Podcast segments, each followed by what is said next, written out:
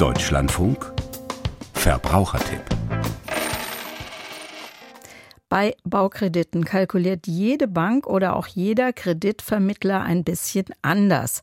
Für Immobilienkäufer heißt dies allerdings, dass die Kreditangebote nicht immer so einfach miteinander zu vergleichen sind. Ja, wie findet man dann Zinsen nach Maß? Die Stiftung Warentest hat die wichtigsten Einflussfaktoren zusammengetragen. Dieter Nürnberger mit dem Verbrauchertipp.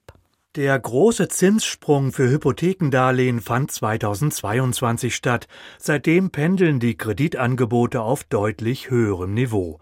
So muss beispielsweise bei zehn Jahren Zinsbindung derzeit mit einem durchschnittlichen Effektivzins von ungefähr 3,5 Prozent gerechnet werden.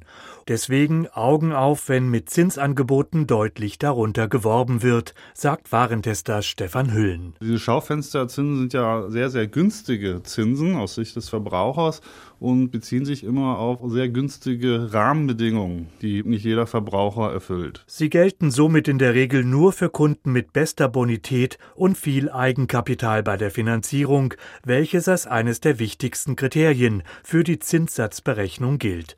Mindestens 20 Prozent der Gesamtkosten, so eine Faustregel, sollten Bauherren deshalb aus eigenen Mitteln aufbringen. Je mehr Eigenkapital er einbringt, desto geringer ist auch das Risiko für die Bank und geringer kann sie auch den Zinssatz ansetzen. So zeigt eine Stichprobe der Stiftung Warentest, dass bei Krediten bis zu 80 Prozent des Kaufpreises die Zinssätze noch moderat ansteigen. Über dieser Grenze geht es dann immer schneller nach oben, bis zu einem vollen Prozentpunkt. Grundsätzlich gilt auch, je länger die Zinsbindungsfrist, desto teurer der Kredit. Für Bauherren ist ebenso Flexibilität wichtig.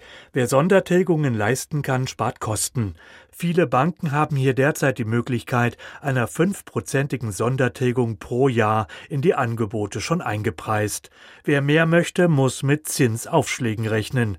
Stefan Hüllen rät daher, gut nachzurechnen, ob sich zusätzliche Sondertilgungsvereinbarungen überhaupt lohnen würden. Ein Beispiel. Wenn Sie einen Kredit in Höhe von 300.000 Euro aufnehmen, bei einer zehnprozentigen Sondertilgung hätten Sie pro Jahr 30.000 Euro Tilgungsrecht. Das ist natürlich schon ein hoher Batzen. Da sollte man sich überlegen, ob man wirklich so viel Geld jedes Jahr tilgen kann. Ansonsten würde es keinen Sinn machen, dieses zusätzliche Tilgungsrecht zu zahlen durch einen höheren Zins. Und da jede Bank etwas anders kalkuliert, sollte auf Rabatte oder Aufschläge penibel geachtet werden, auch wenn sie oft nur ein Zehntel Prozent ausmachen. Zinsrabatte fallen dann zum Beispiel an, wenn die Immobilien in besonders attraktiven Lagen liegen.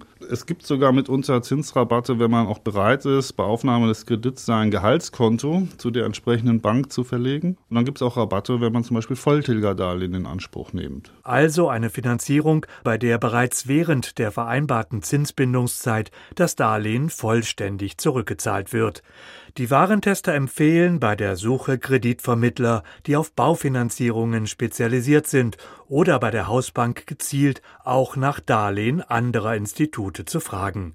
Wer dann die Angebote vergleicht, dem rät Warentester Stefan Hüllen, auf identische Rahmenbedingungen zu achten. Das heißt also, die Kreditsumme ist gleich, die Zinsbindung ist gleich und etwaige Sondertilgungsrechte sollten auch gleich formuliert sein.